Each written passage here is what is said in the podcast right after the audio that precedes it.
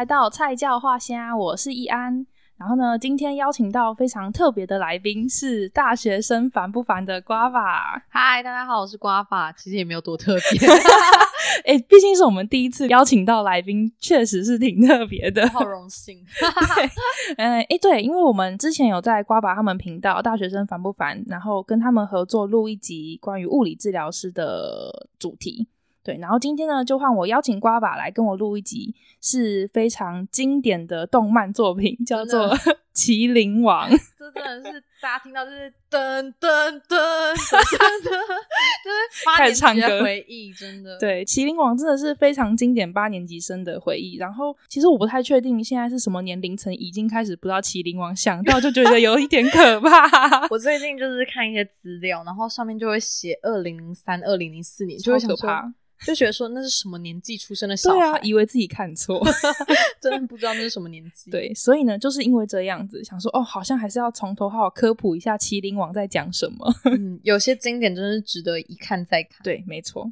好，那左为呢是一个安平时代的一个围棋骑士，他刚开始他都是在教君主下棋，但是他因为被别的骑士作弊陷害，后来他就隐恨，然后跳江自杀。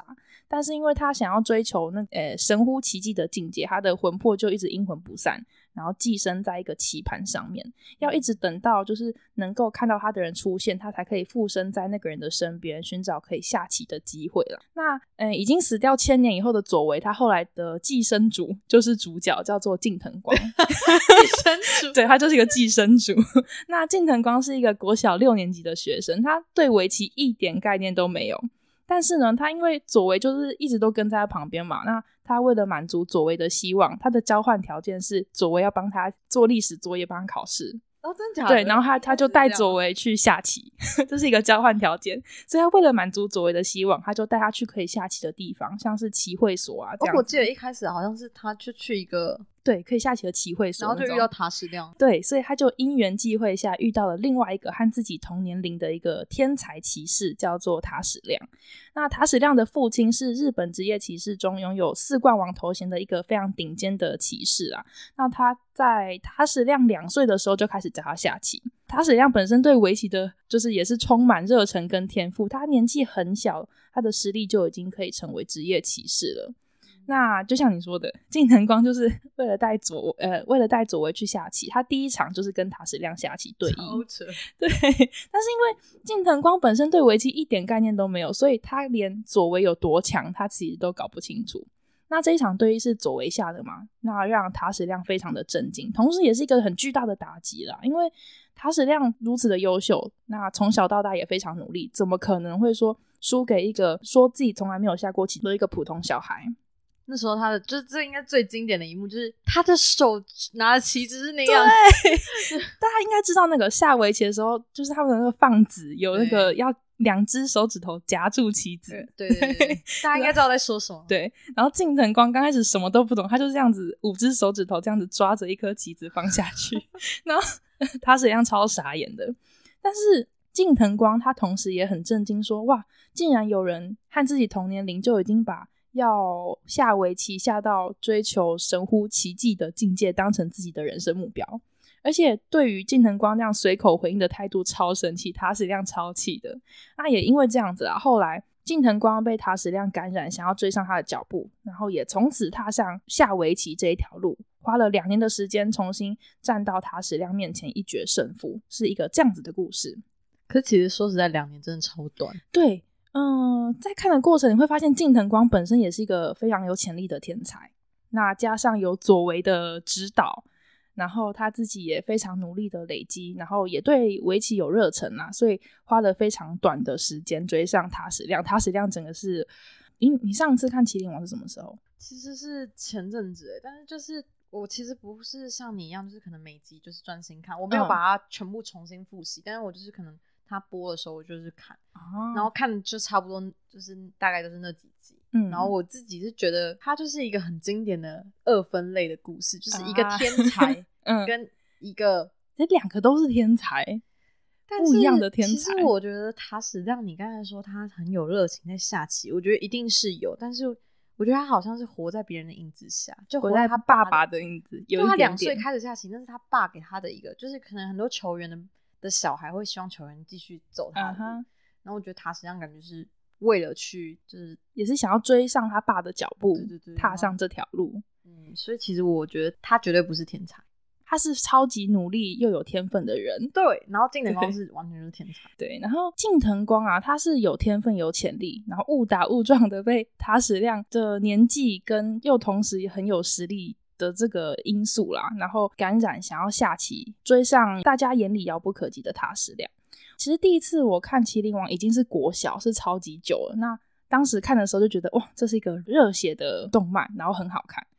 然后我最近又再重新看一次，其实我有很不一样的心得，诶，就是会觉得塔矢亮好可怜。哎，塔矢亮就像你刚刚说，一部分是他会活在爸爸的光环底下，虽然他自己已经很强，但是别人会先想到，哦，他是塔矢鸣人的儿子，而不是他是塔矢亮，就是他的名字变得很像是另外，就是一个标配的感觉，就是哦，今天你是乐天，嗯、你是乐天底下的什么？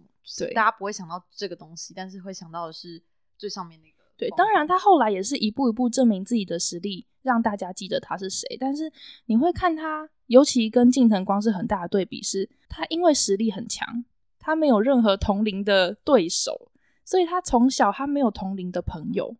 这件事情，我觉得我看了觉得好悲伤哦。嗯、你看近藤光身边充斥着不管是怎样好笑的朋友啊、搞笑的朋友、厉害的朋友，但塔矢亮他身边永远都是很严要，就是缺一个近藤光。对，他缺一个对，他缺一个同年龄的朋友。他面对的都是大人，然后大人就是把他当成一个哦，呃，很会下棋的小孩看。没有人把他当成是就是同才的这种感觉。我觉得同才对于一个人的人格养成真的太重要，很重要。然后我觉得他会变成很孤独啊。近藤光不是，他就是整个就是误打误撞。对，其实佐为在最前面，刚开始是近藤光还因为左为本身很强，所以他看到很有潜力的小孩，其实知道这个人已经在发光发亮了。嗯、呃，那时候左为就告诉近藤光说，塔矢亮绝对不是一个普通的小孩。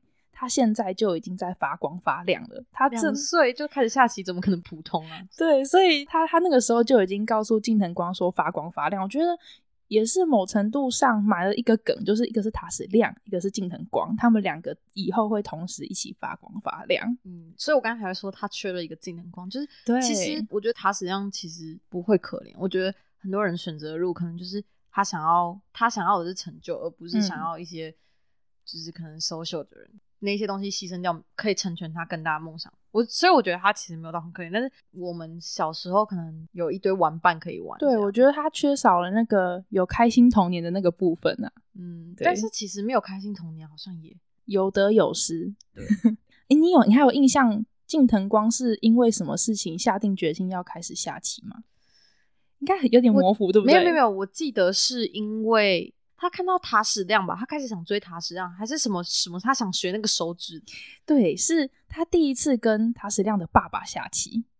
哦，他跟塔矢鸣人下棋，他一直要找到那个小孩，到底为什么他的儿子会这么在乎？塔矢亮是女生，那时候小时候看的时候 啊，反正就是他一直在找。那个人，结果后来他就是看到他下棋很帅，嗯、然后想学，然后那个噔噔噔，对，就是呢，那个时候，呃，近藤光第一次和塔矢名人，就是塔矢亮的爸爸下棋，他那时候想说，哇，天哪，这个伯伯下棋也太帅了吧！就是他的那个气势啊，气魄。那个时候，近藤光就说，天哪，他的手指散发光芒，然后那个认真的眼神让近藤光感染自己也想要把棋子下好的渴望，嗯、然后他不小心就自己也。就是用那个下棋的手势下了一步棋，然后那一步棋他又感觉到自己散发异样的光芒，他还吓到，你知道吗？他他在跑走，他他就骂佐为说：“你怎么可以附身在我身上下那一步棋？”然后佐为就说：“没有，那个不是我，我我我不会附身在你身上，那是你自己下的。”然后是从那个时候等于说埋了一个梗，就是知道近藤光其实非常有下棋的潜力。但是啊，这个故事你会觉得。不是每个人都能成为塔矢亮或近藤光。就我们现在的话来说啦，就是他们都是不同种类的所谓的我们的天选之人。真的，对啊，一个是啊有热情啊，又勤奋努力，又不小心资源特别好，就是塔矢亮啊。一个是跌跌撞撞就有高手指导，他有左为嘛，然后又不小心发现哇自己天赋异禀，但是其实你知道，我们大部分的人都是那些在祈愿里面窝好几年，那个努力追求目标的过程又承受各种打击的怨神，又或者我们是那种一直失败没有成为职业棋士的人，那也有那种他成为职业棋士，但是没有办法靠这个专业混口饭吃，就是这些人大有人在。对，其实我们大部分都是那些。很普通的人，甚至后来有些是曾经下棋下得很厉害，但是后来就慢慢放弃，可能去念书啦，去干嘛？其实我们今天这一集不是要讲，就是纯粹下棋，就是嗯，就是我们在讨论一个天才的跟一个很努力的天才，嗯、还有我们这些平凡人的事情，就是它可以运用在很多个领域里面。我蛮认同姐姐说，就是其实我们大部分的人都是那个普通的人，嗯，但是。我坚信一点，就是我们虽然都是普通人，但是我们一定有在一个领域里面是别人羡慕的那个人。有的时候我会觉得，你要找到自己擅长的事情，就是有些事情是你喜欢的事，有些是你擅长的事情。那你把擅长的事情做好，我觉得是一个我们在那么漫长的岁月里面蛰伏。我们从从小到大就是很长一段的求学阶段嘛。那我们努力的生活跟充实自己，就是为了不想要错过那个让自己很心动的瞬间。像近藤光，他心动的瞬间就是看到别人那个下棋很帅。真的，其实很多对很多就是像我们可能申请东西要写一些动机，嗯，但其实回头去仔细想，最原始的东西都是某一个让你觉得很心动，你也 想要这样子，可能只是想在这个地方工作，或是你觉得这个地方就是没有任何原因，就是你喜欢。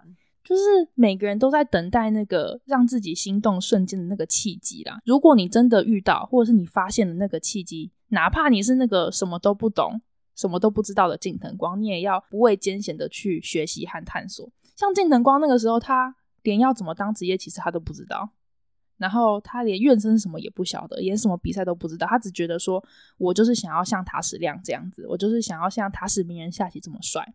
然后他一头撞进去，才发现天哪，也太困难了吧！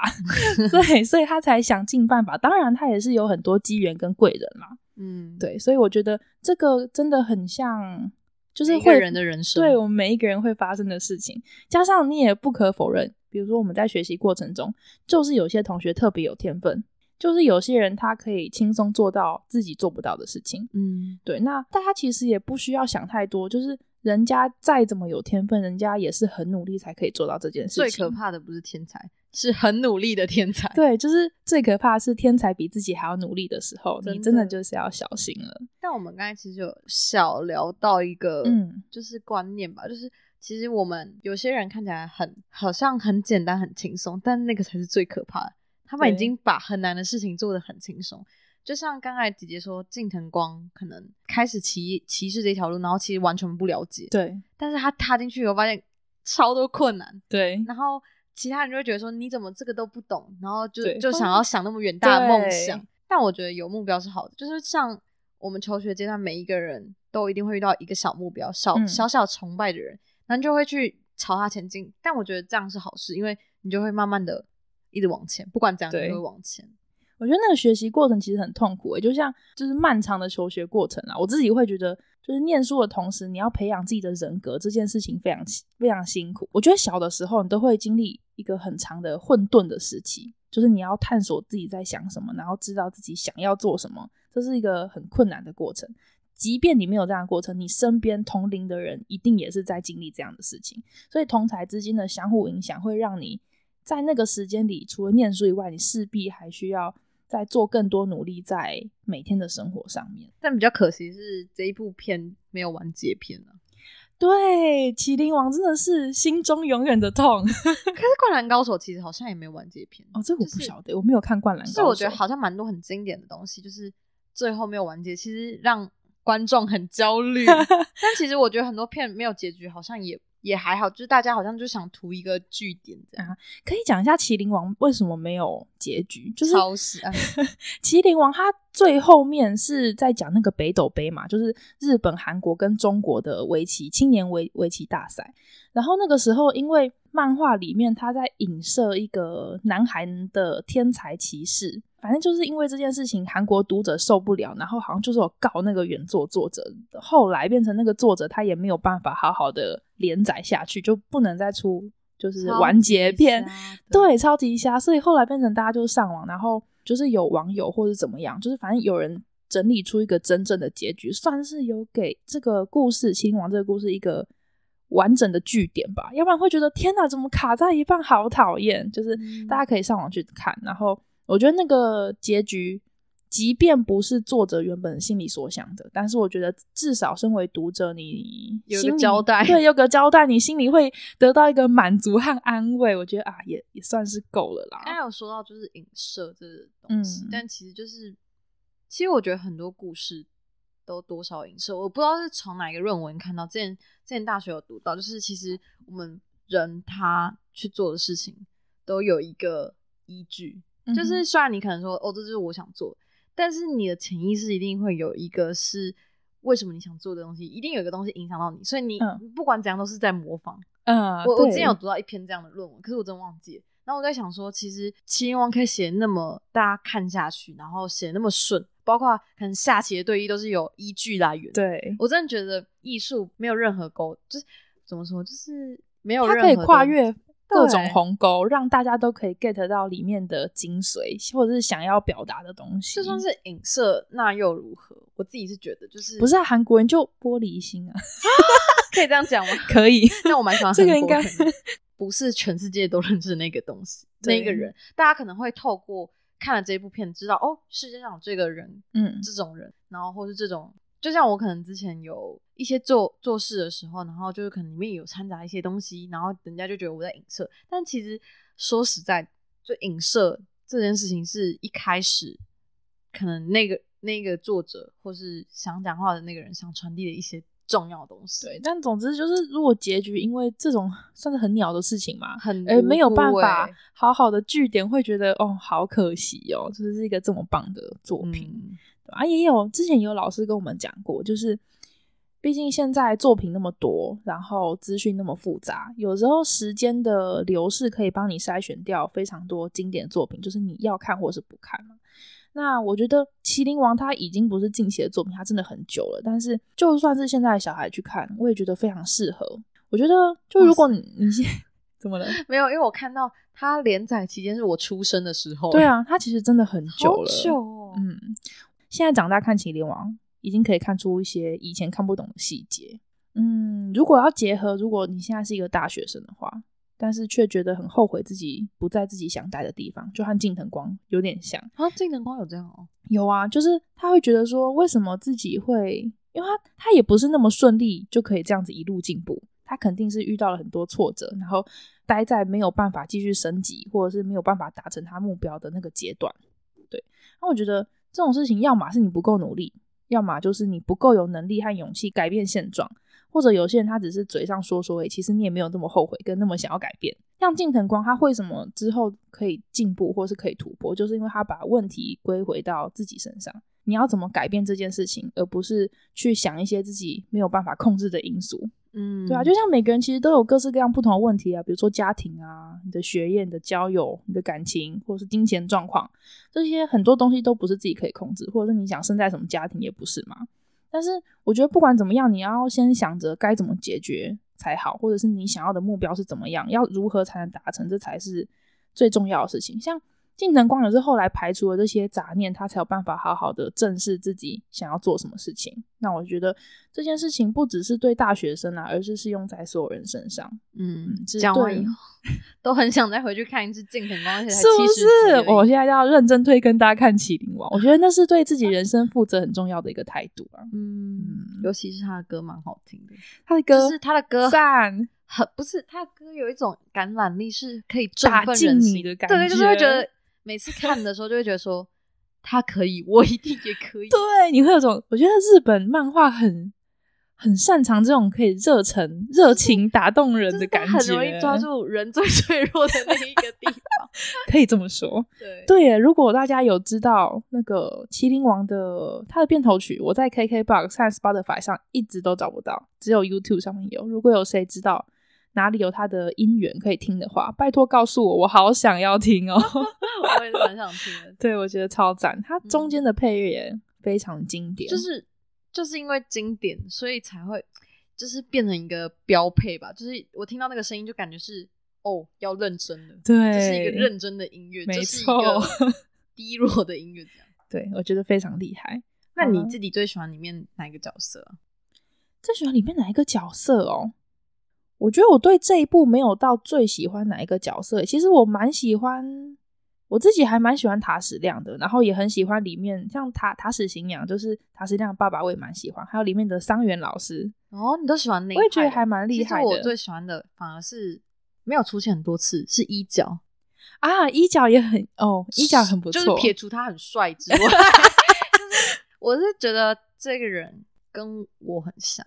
我觉得一角可能跟大部分的人都比较像，就是以是以棋灵王里 面的角色里面，一角算是一个最平易近人，然后非常努力，但是又受尽挫折的一个角色。对，但是他就是那种我看了就觉得很难过，就是他的那种痛苦是一直压抑着。对，我觉得他那个痛苦是大部分的人都会经历过的一个情节啦。对，所以看到衣角，你会觉得哇，特别的，就是我，特别的有感觉，就是哇，这就是我在经历的痛苦，或者这就是我所为自己做的努力的那种感觉。对，衣角也是一个很不错的角色。嗯。那如果是就反过来问说，如果你想成为哪一个角色，你会想说哪一个角色？啊，我希望这个角色是，就是我是说他的人格特质，还有就是他的故事的英雄历历程，不是说可能我就是要很会下棋这样。我很希望自己有塔矢亮的人格特质啊，真的，哦，他很沉着冷静，然后非常的努力。我觉得我，然后勇往直前，他不就是他完全不怕任何挑战，完全可以一直突破自己，然后又很努力想要学习。我觉得他身上这些特质绝对是我欠缺的。我觉得那一定也是我欠缺，但是我觉得如果我有那个特质，嗯，我觉得我会承受不住啊。那你希望你自己有谁的特质？我希望我有谁的特质？我希望我有一个左为，就是很像 很像，大家每个人都希望自己有个左为，好不好？没有很像是什么哆啦 A 梦，大手条哆啦 A 梦。可是就是我觉得我是一个超级缺乏安全感的人，所以我自己会希望我成为左为。哎，成为左为是要陪伴别人，不是自己被陪伴。左为很孤单呢。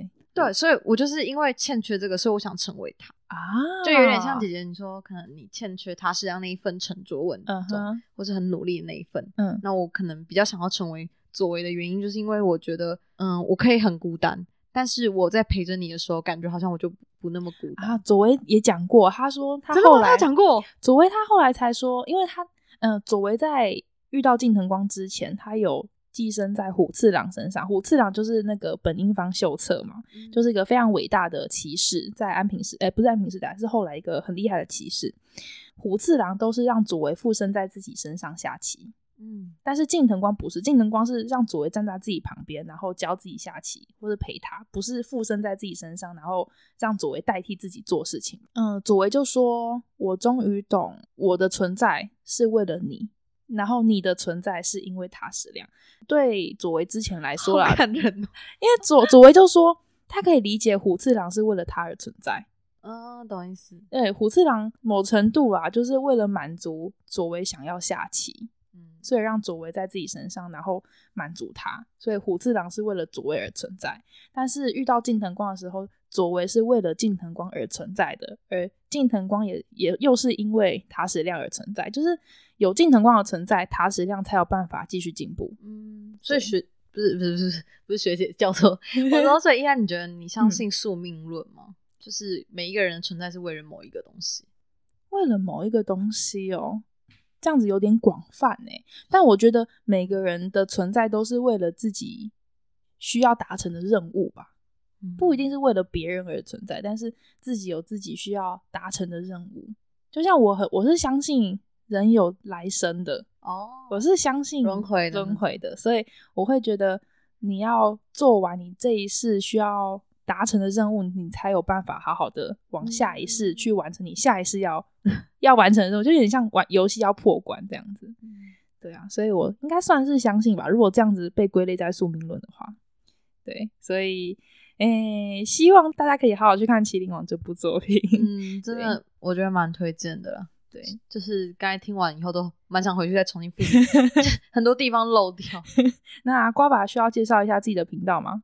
小小工商。Oh, 好啊，好啊，就是我是在做大学生的一些事情，但是因为我的节目就是随着我自己的人格成长，这样，例如说 我要毕业，那我就是突然会多了很多职业谈，帮自己宣传。就是我的事情是围绕在一些蛮平凡的事情上面。我节目叫《大学生烦不烦》，那就是很多时候我们会遇到很多很烦恼的事情，但是很烦恼的事情里面也有一些很平凡，但是却不那么平凡的事情。然后我就是在讲一些大学生的酸甜苦辣，跟一些刚出社会的人他们一些心得分享。主要就是做兴趣，然后想回馈给大家，就是因为一定大家很多时候很忙啊，你都不知道要找谁讲，嗯，那可以听一下这些建议跟意见。对对，我觉得 Podcast 真的是非常好的一个平台，就是大家可以选择非常不同多呃不同的主题，然后不同的平台听很多人不同的分享，真的对。然后上面的互动我觉得也很有趣啊，